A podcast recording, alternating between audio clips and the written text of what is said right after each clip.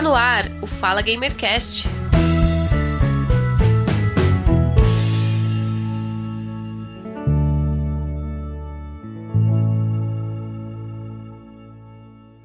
Bom dia, boa tarde, boa noite. Sejam todos muito bem-vindos à F1 2018 Liga FBV Race Fala Gamercast.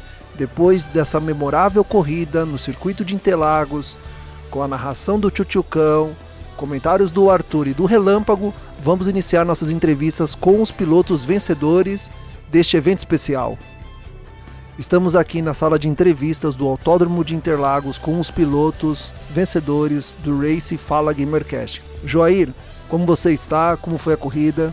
Ô, meu amigo, tudo bem? Boa tarde, boa tarde todo mundo aí, César, toda a galera aí do podcast, o Lava Caro, nosso amigo Gustavo aí, vencedor da prova. Tudo bem, tudo bem sim, uma prova aí, tirar o fôlego. É, em nosso evento especial Race Fala Gamercast, o Gustavo Mota chegou em primeiro, Lava Cara em segundo e Joair em terceiro. No circuito de Interlagos, neste memorável circuito, palco de inúmeras disputas internacionais e nacionais. Joair, como foi a sua estratégia aí para conseguir concluir a corrida? É, cara, fui por uma estratégia diferente ali. O carro vinha com rendimento bom nos pneus macios, mas infelizmente a hora que eu troquei o stint, eu coloquei para os pneus médios, eu fui arriscar uma parada, né? Realmente o carro não rendeu o que eu esperava. E se eu parasse mais uma vez no box ali, daí mesmo que as minhas esperanças ali de conseguir um pódio ali poderia ir por água abaixo, né? Mas, mas fui bem ali, na largada ali, já consegui segurar o pessoal que vinha de pneu super macio, atrás ali muito rápido, Dieguito, o Kido, a galera ali. Quando eu tava chegando no Avacara, ele fez a sua primeira parada. Então ali já, já foi mais é na estratégia, né? E no final ali não tinha como segurar ele, que o meu carro não estava rendendo com os pneus médios, né? E com isso eu sabia que ele tinha punição, só que não sabia quantas punições eram. Então eu tentei é, correr ali para chegar a menos de 6 segundos ali, mas não deu, infelizmente. Eu tava com problema de combustível, não botei combustível suficiente ali, onde que acabei me prejudicando um pouco mais aí na prova. É isso aí, boa estratégia, parabéns pela corrida. Gostaria de começar perguntando para você como iniciou o seu envolvimento com jogos de corrida virtual. Cara, assim, ó, eu, eu tenho 36 anos, né, pra quem não me conhece. Sou aqui de Santa Catarina. E uhum. meu contato com videogame ali foi até os 8, 9 anos de idade ali, realmente eu jogava bastante videogame, né?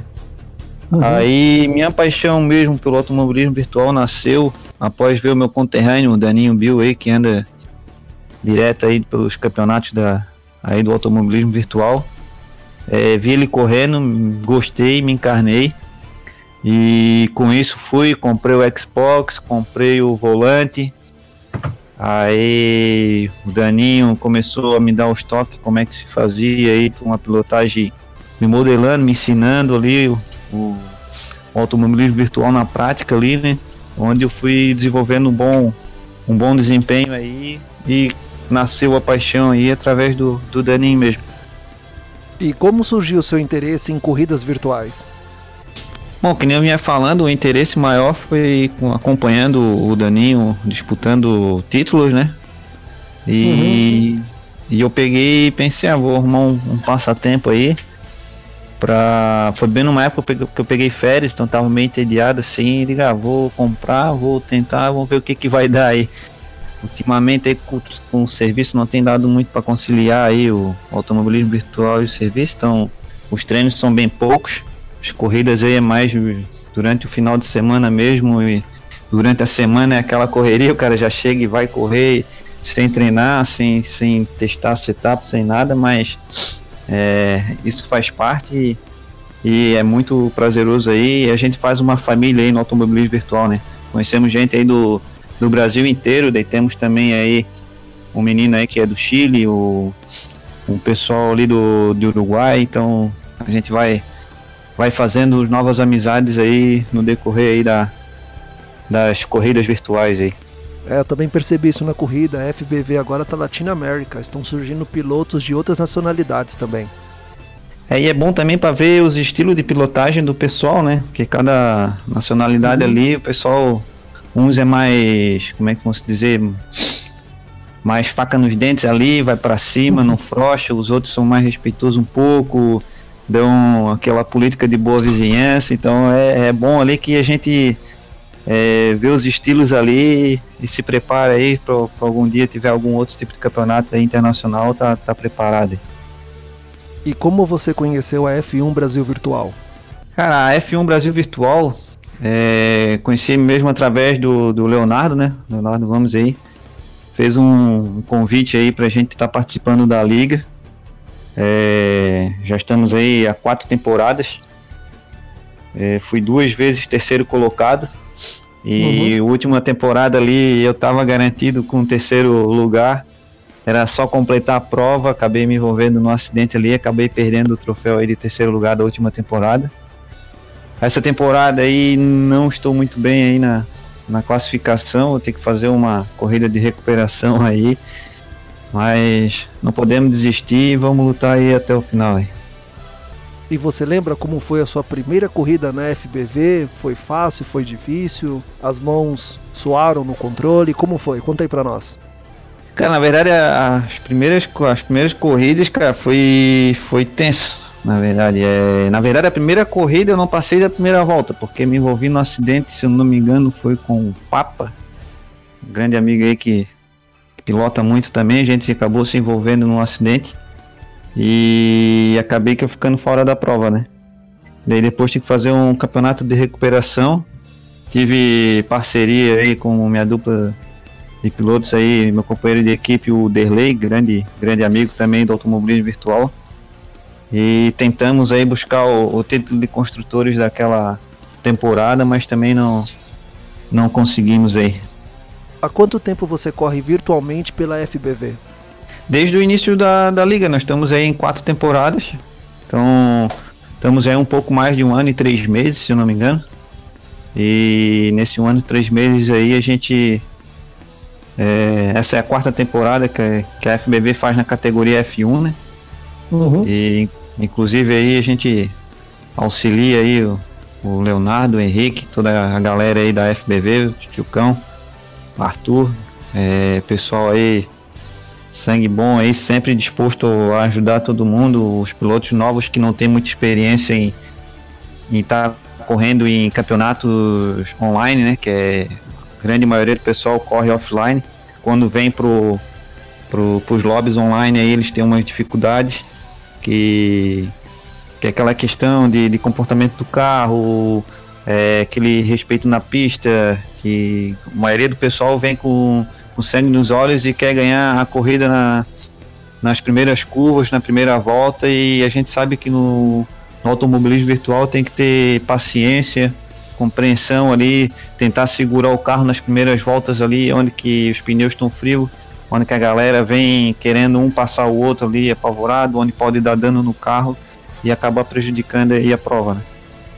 É, as primeiras voltas pneu frio realmente é, é mais complicado, então além de, de ser uma liga que tem grandes campeonatos, a gente ajuda de todas as formas o piloto se desenvolver dentro da liga, né?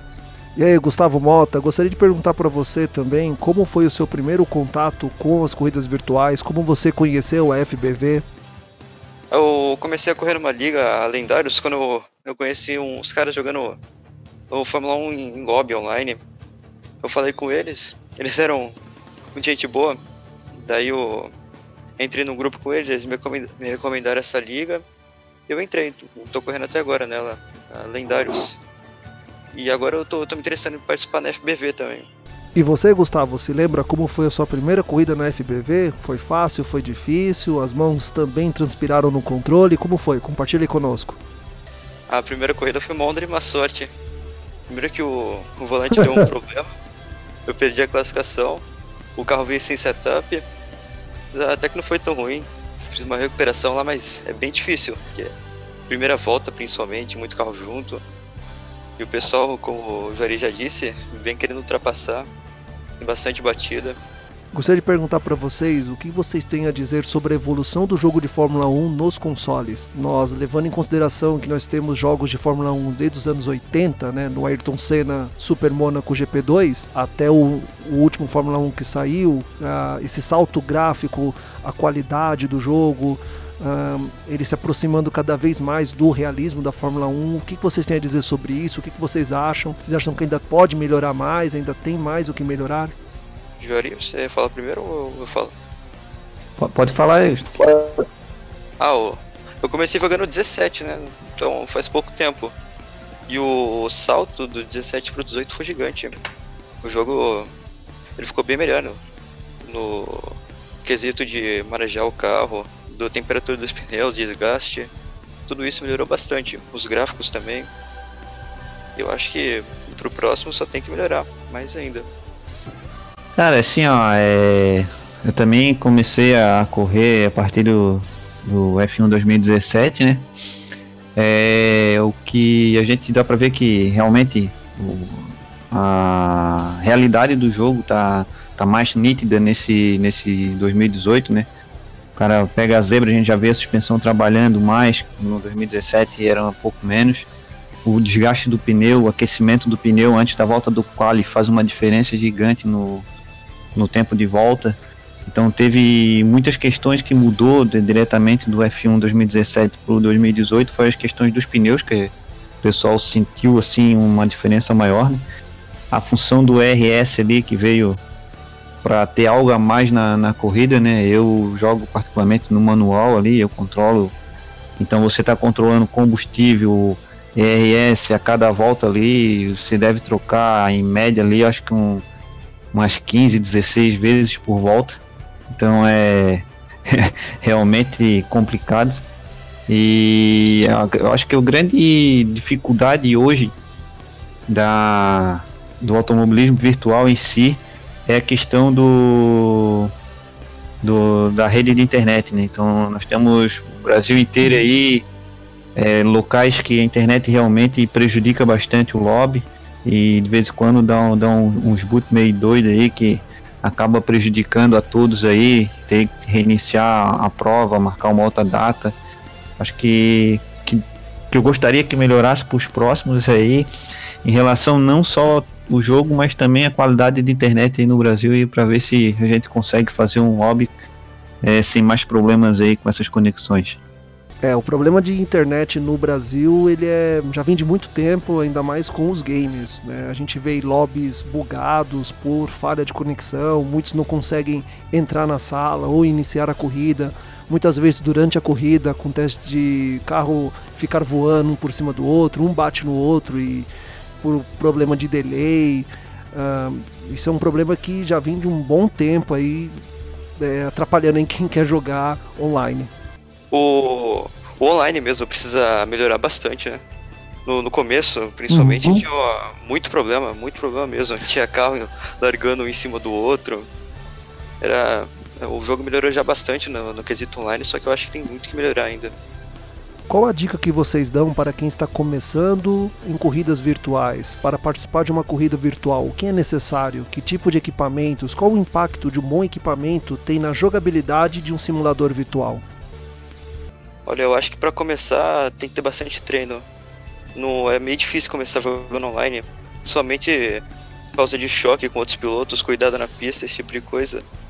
Mas eu acho que é totalmente possível treinar bastante e melhorando e conseguir jogar mais. Eu acho que respeito é um negócio que é realmente o, o mais difícil, de você respeitar outro carro, o espaço do outro carro.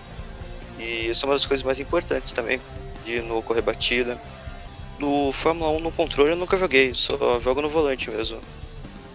Então acho que o volante, mais barato que seja, já é muito bom. Eu vejo bastante jogadores bons no controle também. Então, o volante e o controle, dá para usar os dois, os dois são equiparados. Apesar de que no controle você vai ter mais dificuldade para pegar o ritmo de quem joga no volante, mas acho que é totalmente possível. É, primeiramente o a pessoa tem que ter muita força de vontade e determinação, né? É, uhum. Que nem o Gustavo falou, já entrar no online não é o ideal, né? É, primeiro entender o jogo, como é que funciona, jogar no, jogar contra os bots do, do, do, próprio jogo, né? E aumentando ali o nível aos poucos, entendendo como é que se monta setup, que é, que é o, a principal dificuldade no jogo ali, você acertar o setup, você acertando o setup do carro, que é as configurações dele, você vai, vai ter um bom desempenho ou um mau desempenho, por mais que você pilote bem.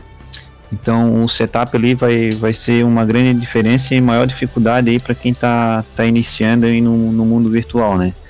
Quanto à diferença de controle e de volante, é, eu fui um que tentei correr com, com o controle e não consegui me adaptar, onde em seguida já comprei o volante. É, Para mim é, foi bem mais tranquilo pegar a mão do jogo com o volante do que o próprio controle, né? Mas que nem o Gustavo falou, tem grandes pilotos aí que, que utilizam o controle e andam mano a mano com os, com os pilotos que andam de volante, né?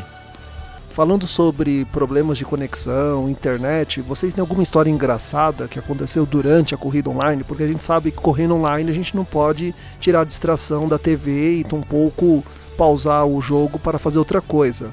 Já aconteceu com vocês de alguém passar na frente, telefone tocar, queda de energia? Cara, comigo aconteceu numa corrida dos campeões, eu não lembro qual foi a liga. Eu estava em primeiro ou segundo. O, eu recebi visita aqui, meu sobrinho foi. puxou no braço, eu puxei o carro e dei no muro em Mônaco. ainda mais em Mônaco, que o muro tá bem ali na sua cara, ali não pode ter distração. Então, ainda bem que não deu dano terminal, consegui voltar pro box, fazer uma corrida de recuperação. Ainda, se não me engano, terminei terceiro, segundo ali, mas. É, foi, eu acho que a corrida mais hilária assim que, que, me, que me aconteceu aí. Acho que história engraçada não, mas deu bastante problema de desligar o controle. Hoje eu corro com o volume da TV mesmo. Só que no, no fim da corrida, o áudio do jogo desligou. Eu não consegui ouvir o motor do carro e quando o mecânico falava, ele falava meio estranho. Parecia que ele estava num, num, rádio com túnel. Já aconteceu várias, várias coisas desse tipo.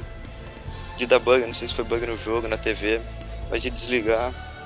Eu imagino que todos vocês jogam dentro de casa. E como é a convivência com a família de vocês? Vocês como pilotos virtuais, o que, que elas acham disso? Elas acham que isso é perda de tempo, que você deveria estar fazendo outra coisa? Elas apoiam? Como é que foi no começo e como é hoje? Então, minha família, meus amigos também, eles sempre vão na, nas lives, acho bem legal isso, tem bastante suporte. É, eu aqui mais eu, eu me tranco num quarto aqui, fico jogando, o pessoal toca a vida deles ali, minha família, mas dos meus amigos aí acompanho sempre, a gente sempre divulga os links das transmissões, daí tanto é que tá, tá sempre o pessoal é, assistindo, comentando, torcendo, é, pegando no nosso pé quando termina uma corrida, você não, não venceu ou não chegou no pódio. Então também tem as cobranças ali dos amigos ali, ó, tem que tem que ser pódio, tem que ganhar, tem que chegar lá na frente, então a, a cobrança também existe. E é isso, cara. Temos que estar tá sempre aí é, diversificando aí também, né? É, sempre correndo, ajudando um ao outro, é, sempre tendo disputa, disputas limpas e, e prazerosas aí dentro das pistas.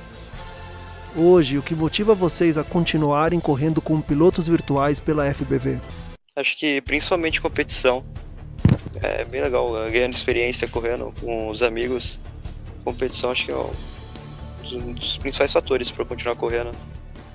A competitividade, né? Então, é sempre um desafio a mais. É, ainda mais aí a gente na, na categoria F1, aqui da FBV.